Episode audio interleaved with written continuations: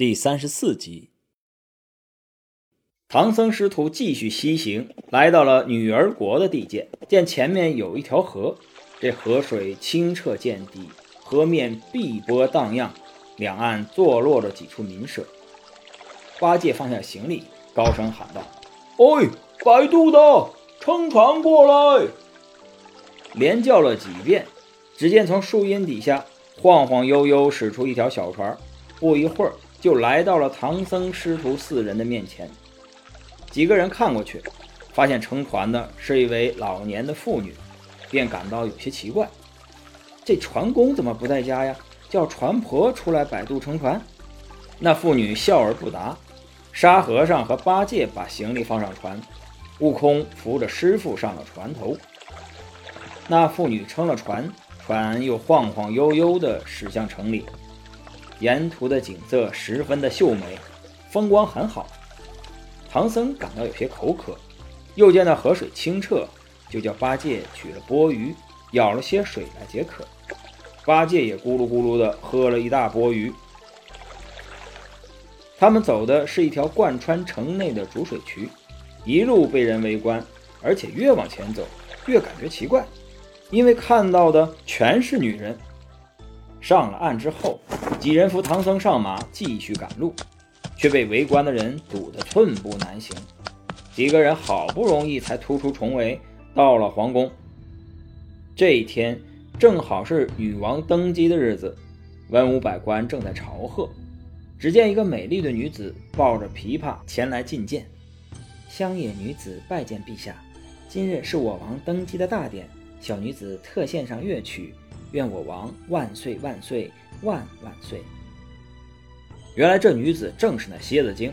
那蝎子精弹完一曲，女王让她起身，并夸赞她琵琶弹得非常的好。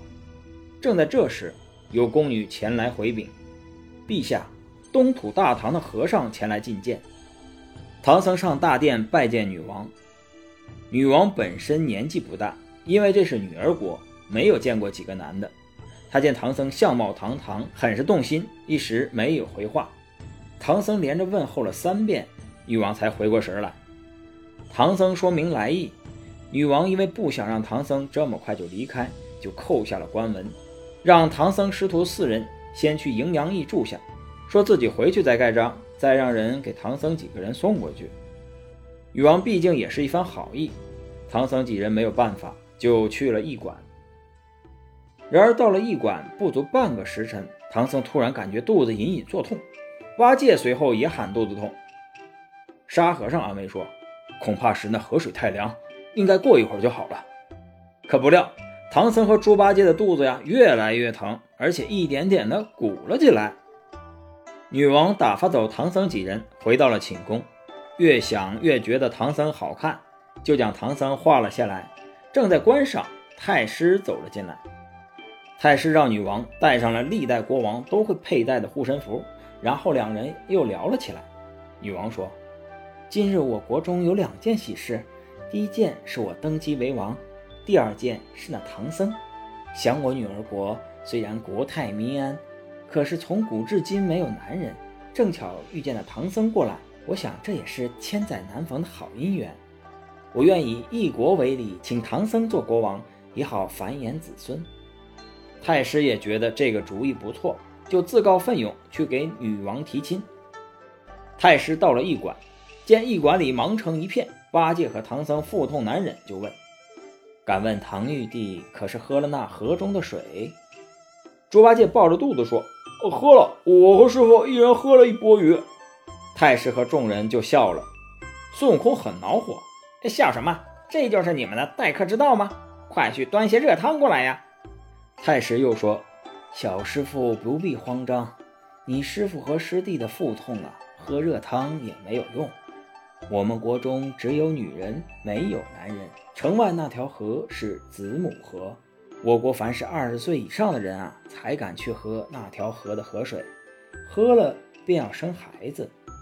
你师傅和你师弟喝了子母河的水，成了胎气，想必是要生娃娃了。”唐僧和猪八戒一听，顿时吓傻了。猪八戒更是满地打滚：“哎呦，哎呦，怎么办呢？我老猪要生娃娃了。猪八戒还拉着孙悟空，让他摸自己的肚子。而师兄，你看，他还在肚子里动呢。孙悟空调侃说：“八戒，不要怕，有道是瓜熟蒂落，等到了月份，就在你肚子上戳个洞，把孩子生出来。”猪八戒一听，急忙道：“那你可要给我找一个手熟的啊，一定要轻一点的稳婆呀！”众人哈哈大笑。唐僧实在是忍不住了，就问太师：“附近有没有医馆？有的话，能不能告诉我们，让我大徒弟去给我拿几副药，把胎儿打掉？”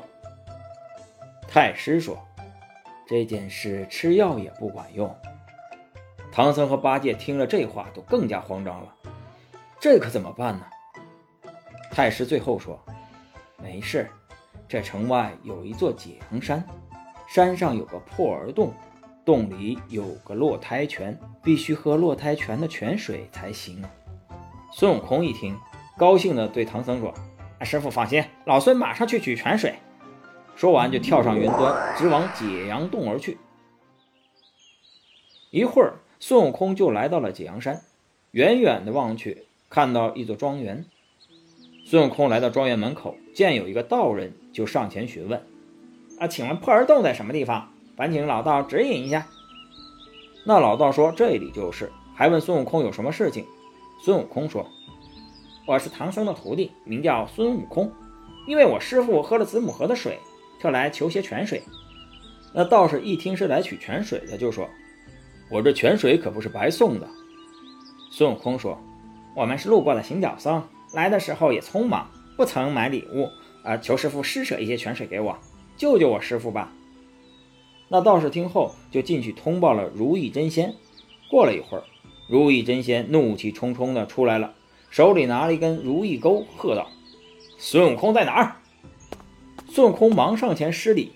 如意真仙说：“如果是别人，我还会施舍一些泉水；可是如果是孙悟空，我一丁点都不会给。”孙悟空说：“俺老孙不记得与你有仇呀。”如意真仙咬牙切齿地说：“孙悟空，你还记得火云洞的红孩儿吗？我是牛魔王的弟弟，那红孩儿是我的侄儿。前几日家兄来信告诉我一切，你害我侄儿，我正要找你报仇，你却自己送上门来，还想要什么仙水？”孙悟空听了，忙对如意真仙说：“真仙错了，如今红孩儿跟了观音菩萨，做了善财童子。”将来必定能修成正果，大仙应该感谢我才对呀，那怎么反倒怪我呀？如意大仙喝道：“啊呸！与人为奴，怎么比得上自己自在的好？你这泼猴还巧嘴滑舌！你的末日到了，先吃我一钩！”说完，举起如意钩朝孙悟空打去。孙悟空也怒了，举起金箍棒和如意真仙打了起来。如意真仙哪里是孙悟空的对手？战了几个回合，便逃上山去了。孙悟空也不追赶，赶紧寻找泉水。找了好一会儿，才找到泉水。刚想打水，如意真仙又回来了。他用如意钩勾住孙悟空，把孙悟空勾了个嘴啃泥。可是孙悟空会七十二变，又变出一个孙悟空，直接去井边取水。如意真仙一见，又赶紧回来。孙悟空在这里被如意真仙纠缠，难以取到泉水。最后，孙悟空发怒了，直接把如意真仙打跑了，然后取了泉水，赶紧回来。唐僧和八戒痛得受不了，沙和尚在旁边照顾他们。正在这时，忽然察觉有人来了，沙和尚扭头一看，有一个人站在唐僧的床前，不知道在干些什么。沙和尚赶紧喝道：“谁？”那人一听，急忙逃走了。沙和尚有点心慌意乱，就没有把这件事放在心上。原来来的人正是那妖怪，他在大殿上见了唐僧之后，就动了心思，想吃唐僧肉，结果还没动手就被沙和尚发现了。这妖怪见这里不能得手，就回到了女王身边，想要对女王动手。此时女王正在睡梦中，梦里她和唐僧结为夫妻，无比的恩爱。妖精见女王睡得正熟，就变出一只簪子，正要刺下去。只见女王身上佩戴的荷包发出一道金光，把这个妖怪给弹开了。那妖精一看，难以得手，就狼狈地逃走了，准备静观其变，然后再做打算。唐僧和八戒喝了泉水，肚子果然就好了。师徒四人好好休息了一个晚上。第二天，女王下令把唐僧师徒四人的住处转移到后花园。女王每日都邀请唐僧四处游玩，就是绝口不提放他们离开的事儿。有一天，女王实在忍不住了，就试探了一下唐僧。